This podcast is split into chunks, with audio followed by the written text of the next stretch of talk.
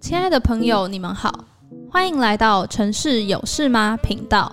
我们将寻访与城市相关主题，让我们在云端交流，一同走入城市，关心城市大小事，发生什么事？大家好，我是今天的主持人子婷，我是博智。相信大家都有经历过地震吧？我记得有一次啊，我和大学的同组组员啊，我们要到高雄做田野调查。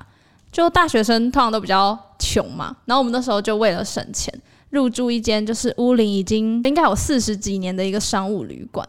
然后我们那天又住在好像是八楼还是九楼，反正就是楼层也算是有一点点偏高。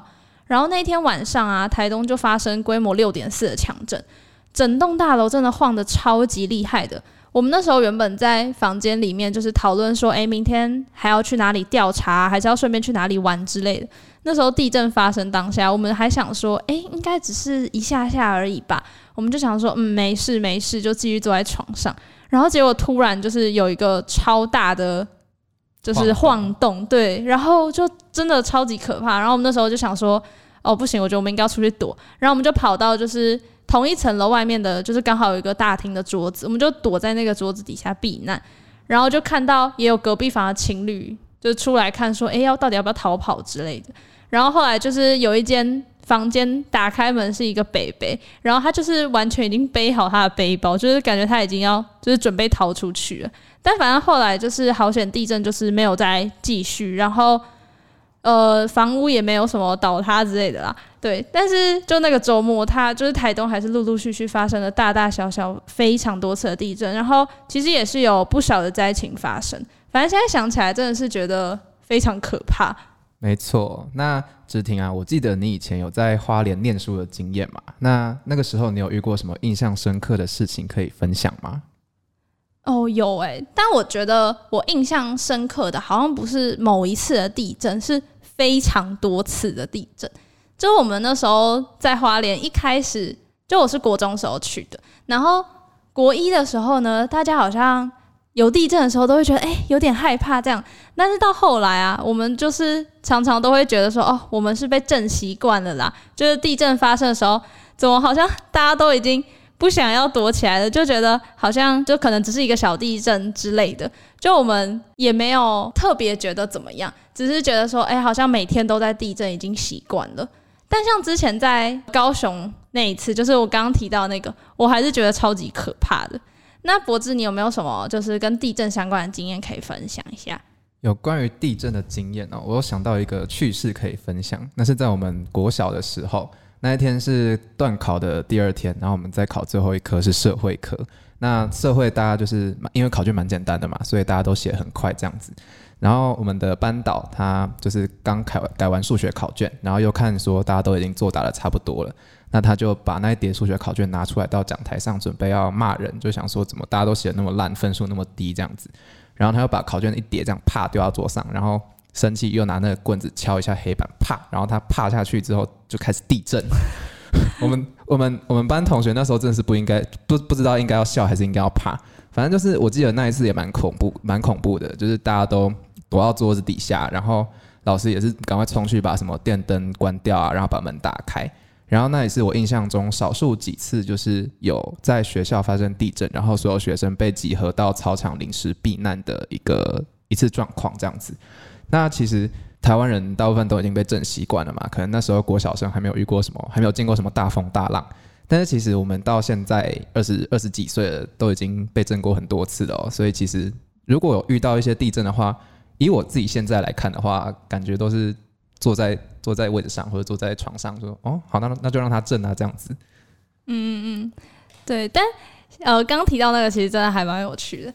但我觉得，其实虽然台湾人震习被震习惯了，但是其实如果说真的发生很严重的地震啊，就是大家还是要记得逃难。对，那台湾就是因为处在环太平洋地震带嘛，就是其实是地震发生非常的非常高危险的地区。那其实据统计啊，每年台湾可以侦测到的地震啊，其实有两万多到四万多次哦。其中有感的地震啊，会有七百到两千多次。然后有将近一半的有感地震都在花莲发生，所以就是像刚刚我说的，这在花莲真的是感觉是那种三天一小震，五天一大震那种感觉。对，但根据地震测报中心的说明，就是其实台湾西部的地震活动啊，就是它通常震源呢会比较浅，然后又因为多发生在陆地上，那西部人口呢相对东部来说更密集，所以其实如果说在西部发生严重的地震的话，其实通常的整体的灾害会更加的严重。所以说，就是其实像建物老旧雨漏啊，或是耐震强度不足的呃人口密呃人口十分密集的都会区，如果发生高强度的地震灾害啊，会对民众的生命啊、财产还有安全造成非常大的影响。没错，那还记得二零一六年的时候，那时候呃二月发生了一场美浓地震嘛？那当时的规模是六点六，也造成呃台南很著名的围冠大楼倒塌的事件。当时啊，还有一百一十五人不幸的罹难了，还有九十六人九十六人受伤。然后我还记得那一天是小年夜，看到那么多就是呃家庭破碎，真的是很难过。那它也是台湾史上啊，因为单一建筑物倒塌而造成伤亡最惨重的灾难事件。嗯，我想大家一定也都还记得，就是在今年二月啊，在土耳其发生的强震。那它发生的地方，其实在土耳其跟呃叙利亚的接壤地区。那其实这个地震造成了土耳其跟叙利亚数万人的伤亡，然后还有成千上万栋的房屋倒塌。就我那时候呃有看了很多那个地震当下，就是不管是记者还是民众拍的影片、啊，其实真的非常可怕。就是那些高楼大厦真的是在一夕之间，就是。从一个五六层的房子，然后瞬间直接就是感觉变成平地，然后就是变成一整片的废墟。然后发生的时间又是第一次发生的时间又是在凌晨嘛，然后后来陆续又发生了很多次的强震。就想象如果你有一天在睡觉，然后房子突然都倒了，就是那个呃可怕的感觉。就是我觉得我自己光看到画面，然后还有一些报道的照片，我真的觉得。看得超级难过，就是大战的力量其实真的是呃很不容小觑。对啊，然后还有记得就是当时的新闻都一直每天都在播相关的讯息哦，还有每天的伤亡人数都一直在攀升，然后还放了很多就是地震前后空拍的对比照片之类的，看了真的很难过。然后又想到他们地震之后又要再修复还有重建他们的家园，这又是另一项更艰辛的路程呢。没错，所以其实说。呃，建物啊，它能不能够耐震是非常非常至关重要的。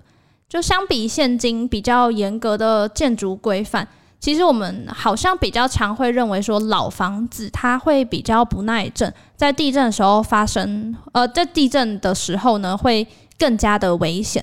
那其实根据危老条例啊，对于老屋的定义，其实屋龄超过三十年就可以适用了。那博智就是你要不要猜看看，就是。台湾有多少屋龄超过三十年的房子呢？如果三十年以上就算的话，那应该至少有一半以上吧。嗯嗯嗯，就全台啊，其实有超过一半以上的房子就是已经超过三十年了。但不过，其实比起一些可能欧洲啊，或是其他呃历史悠久的国家来说呢，其实应该算相对年轻很多的屋龄啦。不过，你要不要再猜猜看，就是六都中呢？呃，就是房子屋龄超过三十年的比例是哪里最高？嗯，我想想看，是高雄吗？没有，哎、欸，我觉得其实是台北市，就是台北市啊，有高达七十一点二 percent 的房子屋龄超过三十年。我其实自己当初看到那个数据的时候，我自己觉得还蛮讶异的。就我那时候其实是以为是台南啦，就是我想说台南就是大家就说很多。文化底蕴啊，历史悠久啊，就是感觉一个古城应该会屋龄，就是很多都高于三十年吧。但结果其实居然是台北市。就我自己呃住在新北嘛，也常常会到台北市，就是其实就是同一个生活圈，就是感觉说台北好像到处都是新盖的房子啊、百货公司或是高级住宅啊、豪宅之类的。其实我觉得很多都是我们好像看不到的一些老旧社区。哇，真的没有想到是台北耶。那诶，像你刚刚提到一些危老条例啊，我记得也有所谓的都更条例嘛。那这两个中间有什么差别吗？嗯，我们今天就是要来谈谈看，就是危老条例呢跟都更条例到底差在哪里？就两个的两个法其实是完全不一样的。那它当然有相似的地方，但也有很多区别哦。我们今天就是来一项一项的聊聊看。那都更条例呢，它的全名其实是都市更新条例。那它的立法目的呢，是为了促进都市土地的有计划之再利用。再开发利用，然后为了复苏呃整体的都市机能呢，改善居住环境与景观，增进呃整体的公共利益。那维老条例的话呢，其实它的全名很长哦，是《都市危险及老旧建筑物加速重建条例》。那它的立法目的呢，是为了因应潜在的灾害风险，去加速都市计划范围内的呃危险及老旧的一些建筑物的重建。那改善整体的居住环境，然后提升建筑安全与国民生活品质。呃，不过简单一点来说，其实呃这两个条例呢，它都是为了要呃居住安全，或是说为了延续呃建筑物的使用年限呢，让呃居民的生活呢可以更安全，或是更适用目前的一个生活机能。不过两者呢，它最大的不同呢，其实就在于“加速”这两个字。围老条例啊，它适用于就是更简单快速的流程去重建呃老屋。那有哪些房子比较适合用都根条例？还有哪些比较适合用围老条例啊？嗯，我们可以从规模跟条件两个层面呢去判断房子或是基地适不适用。那其实像都根条例啊，它的规模至少要有五百平方公尺以上哦。那五百平方公尺的概念呢，其实可以想象就是可能像一般的。联栋建筑啊，差不多七八栋左右吧。那条件的话，它就是要符合在公划都跟地区，或是符合自化更新单元的标准跟指标。更新单元的划定呢，它其实可以分为优先划定、顺行划定，还有策略性划定三大类。那底下就是简单的稍微跟大家解释一下呢，这些呃不同类型的更新地区呢，到底差在哪里？那像优先划定地区呢，其实蛮好理解，就是像呃建筑物雨漏啊，或者是非防火构造，或是灵动的间隔不足，或者是建筑物啊，它没有符合都市应有的机能啊，或者是它具有历史文化艺术或是纪念价值呢，它需要保存维护的地区之类的。那像顺行划定呢，就是其实从名词就可以呃体会到讯行划定会有一种比较紧急的感觉，那它可能就是因为战争。地震、水灾、风灾，呃等等之类的一个重大事变，造成说它基地内的房屋有受损，或者是说呢，它为了要避免这些重大灾害的发生，而去划定成呃都市更新地区。那策略性更新地区啊，其实也是如名字所示，它可能就是跟策略或是政策比较有关系。那它可能就是位于像铁路的场站，或者是捷运场站啊、航空站，或者是水岸啊、港湾之类的。或者它基于可能都市防灾的必要，或是配合一些重大发展建设啊，需要办理更新的地区。听到这里是不是觉得，呃，都更地区其实还蛮复杂的？不过危老条例的话，就相对非常简单哦。它其实只要是位在都市计划范围内，那它不是历史建筑，那它有危险或是老旧的合法建筑都可以适用哦。然后它没有呃刚刚所谓的规模面积的一个基地限制。那在危险的定义呀、啊，其实就像是可能经呃建筑主管机关呢，它依法通知要限期拆除的一些建物，或者是需要被强制拆除的海砂屋啊，或是震损屋等等的建物，或是经就是结构安全性能的评估呢，它没有达到最低等级者呢，都是符合这个危险的定义。那老旧呢，则是刚刚前面有说的，就是屋龄大于三十年，那它的内政评估呢，没有达标准的建物，或是呢，它以呃不具改善效益，或者是说没有电梯的建物哦。所以简单来说，适用都更条例的建物啊，就是基地至少大于五百平方公尺，而且位在都更地区。那适用围老条例的建筑物，就是没有面积的限制，但是只要符合危险或是老旧的条件就可以了，是这样子吗？哦，对，没错，就是这样子。那可以再更详细的说明这两个在申请的时序还有时程上面的规范吗？嗯，都跟条例啊，它的流程其实相对复杂蛮多的。那它大致啊可以分为几个阶段，从确认基地呢符合我们上述说的那些规模跟条件之外呢，接着就要报送事业概要计划啊，或是都市更新计划以及权利变换计划等等。那在这之中啊，其实要依法举办公听会、听证会、公开展览或是审议会等法定程序。其实整个流程走下来啊，三到十年可能已经算是蛮快的，甚至更久都是有可能哦。像是位在台北市信义区的生阳信义，它其实耗费了二十几年才完工。那围老条例的话，在向各县市的政府提出申请之后啊，受理的一个负责单位呢，它就会进行围老资格的审查。那如果有符合啊，像我们前述说的，呃，建筑物的认定之后啊，它就可以提出建造以及拆造的申请，并进行施工。那施工后呢，就可以合法使用执照，就代表重建完成啦。所以其实从申请到完工啊，其实它只需要花费可能三个月到两年的时间。那它对于户数比较单纯的公寓啊，或者是华厦就比较有利。不过要特别特别注意的就是，其实围老条例它是有一个实施的一个申请期限，它必须要在呃民国一百一十六年五月三十一号之前提出申请哦。哇，那这样听下来，围老条例的程序呃跟多根条例比起来都简单非常多诶，而且时间也短很多。嗯，这其实也是两者最大的差别啊，就像我们。一开始说的维老条例啊，它的重点就在于加速这两个字。不过，其实，在同一比例上，就是呃，同意比例者就是说，呃，我们这些居民啊，或者土地所有权人同不同意你做这件事情？那其实，在同意比例上，都跟条例啊，它采的是多数决，就是依照不同性质的更新地区，就是我们刚刚讲的那三种不同的更新地区。它的土地啊，跟建物所有权人的比例啊，会有五十 percent 或是七十五 percent 或是八十 percent 以上的规定。那像危老条例啊，它是需要土地跟建物所有权人百分之百的同意哦。不过就是因为没有基地规模的限制，所以它也比较快能够完成程序。就像是你只要呃一栋建筑物、单栋建筑物，或者只有单一的土地及建物所有权人，你一样呃可以做这个危老条例的申请。那都更条例啊，其实之所以要花上非常多年，其实除了刚刚说到的那些作业流程之外，很大的部分啊，是因为产权复杂，或者是说土地跟建物所有权人很多，所以呢，它需要实施者还有所有权人的真诚磋商，以其达到就是更好的整合。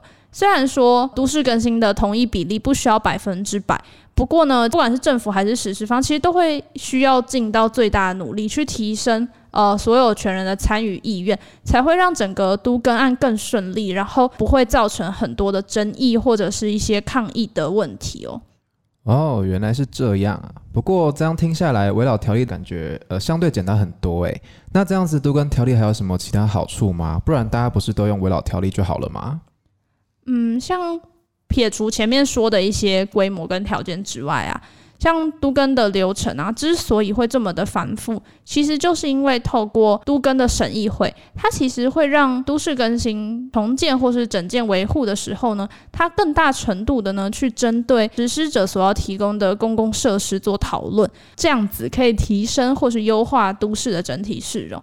其实都市更新啊，它甚至是我们说都市再生，它不仅是在原有的建物的机能上改善，它其实同时啊也是邻里环境品质的改善，或者是说整体都市机能的一个再生的契机。所以其实它涉及到的呢，就不单单仅是建筑物本身，它其实是都市的整个整体的居住安全，或者是环境品质、生活机能，还有呃甚至到整体的市容景观等等。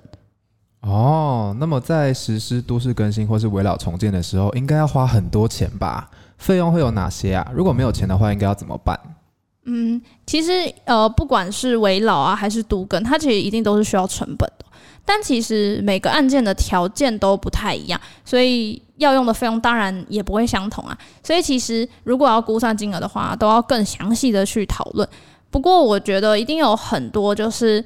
呃，有意要做围绕重建的屋主，那最大的考量一定就是像您刚刚说的，就是经费的问题。那其实政府啊，它也有提供围老建物的重建贷款。那其实你只要有一个屋龄超过三十年以上，然后呢，符合刚刚前面有说的那些条件，它被评估为是围老建筑的建物的，都可以去尝试申请做贷款。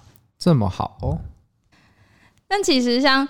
呃都市更新啊，它会有非常多的一些细项的费用。刚刚讲的是围老条例嘛，那都市更新其实还有包含像税费啊、房产登记费啊、估价费等等，那还有像。呃，新建建物的施工费用啊、产权登记等等，其实有非常多琐碎的一些细项费用需要支付，那其实是非常多钱的。那其实通常一般民众啊，会没有办法负担这样子高价的金额，这时候就需要像建商啊，或是银行机构可以去协助办理贷款之类的，或者是透过中央的都市更新基金补助，去应应这个都更耗费的一个庞大的金额。那听到现在，相信大家对于这两者之间的差别都有一定的了解了吧？不过，我想大家最关心的应该还有容积奖励，还有他们后续的房地分配问题吧？芷婷，你可以说明一下这两者之间有什么样的区别吗？像是容积奖励的额度啊，其实以都更条例来说啊，它不能超过法定容积的一点五倍，或是零点三倍的法定容积加原容积。那它还可以再另外申请像海沙屋啊，或辐射屋、开放空间等等的奖励。那围老条例的话，上限呢就是法定容积的一点三倍，或是原容积的一点一五倍，然后不能再申请其他的呃奖励这样子。呃，其实听到这边可能会觉得有一点点复杂，但如果简化来说呢，其实都更条例的容积奖励呢会略略优于围老条例。那都市更新的这个权利分配呢，它其实有两种，是协议合建以及刚刚有提到的权利变换。那其实所谓的协议合建呢、是要建立在土地跟所有权人百分之百的同意下才可以实施哦。它其实指的就是所有权人啊跟实施者以签订契约的方式约定更新后所分回的权利或者是房屋平数等等。如果是说用协议合建，它等于说就是单纯是所有权人跟实施者之间的一个契约嘛，所以政府呢其实是不会去介入干涉的。那权利变换呢，则就是依照都市更新条例的规定，由不动产估价师评估目前呃改建后的一个全案价值，那他扣掉一个共同负担之后啊，所有权人再按照当初的一个土地权利的价值分配呢，去分配更新后的一个房地跟权利金。那在用权利变换的情况下呢，政府呢就会一样在审议会啊，或者是说前期的一些公听会等等的流程。里面呢，其实政府就会有一定程度的介入，那也会使整个权力变换的价值分配呢更为透明，然后也会有公权力的介入，所以其实相对于协议合建来说呢，它会比较有政府的保障。那围绕重建的情况下呢，其实也也是会有两种状况。那如果是像与建商合建的话，就是依照合建合约的内容分配。那如果是依照地主的自行主导呢，就可以百分之百分回。那重建后的利益呢，就是归地主的自行协商分配哦。那听了这么多，我还有一个好奇的问题哦。不管是都更条例还是围老条例啊，他们都会建立在自家住宅有居住危险的状况下嘛。那我们平常有没有什么方式能够检查房屋呢？嗯，其实房子啊，跟人一样啊，都是需要健康检查的哦。平常啊，我们就可以自我检视一下，像是自己居住的大楼外观啊，有没有很明显的异常歪斜啊，或是呈现的状况？那门窗啊，有没有挤压变形的情况？大楼的柱子啊，有没有很严重的裂缝，或是什么混凝土剥落啊，或者是钢筋外露等等？或者是说，住宅的大梁大柱的剪力墙啊，有没有斜四十五度角的裂缝之类的？不过，如果真的担心，或者是说不知道怎么做判断的话，其实也可以向各政府机关咨询哦，或是申请建物耐震的能力评估。哦，那我这样下次回家也要来检查看看。嗯，太好了。那在节目的尾声呢，我们就一起来回顾一下都跟围老差在哪里吧。都跟条例啊，跟围老条例其实是两个完全不同的法规哦。虽然它们很像，但还是有一些些的差别。在规模还有条件方面啊，适用都更条例的建物，就是基地至少要大于五百平方公尺，而且要位在都更地区；而适用围老条例的建筑物啊，没有面积的限制，但是要符合危险还有老旧的标准。在流程上呢，都市更新会比较繁琐一点，动辄啊需要好几年的时间。那围老条例的申请流程呢，只要一个月左右。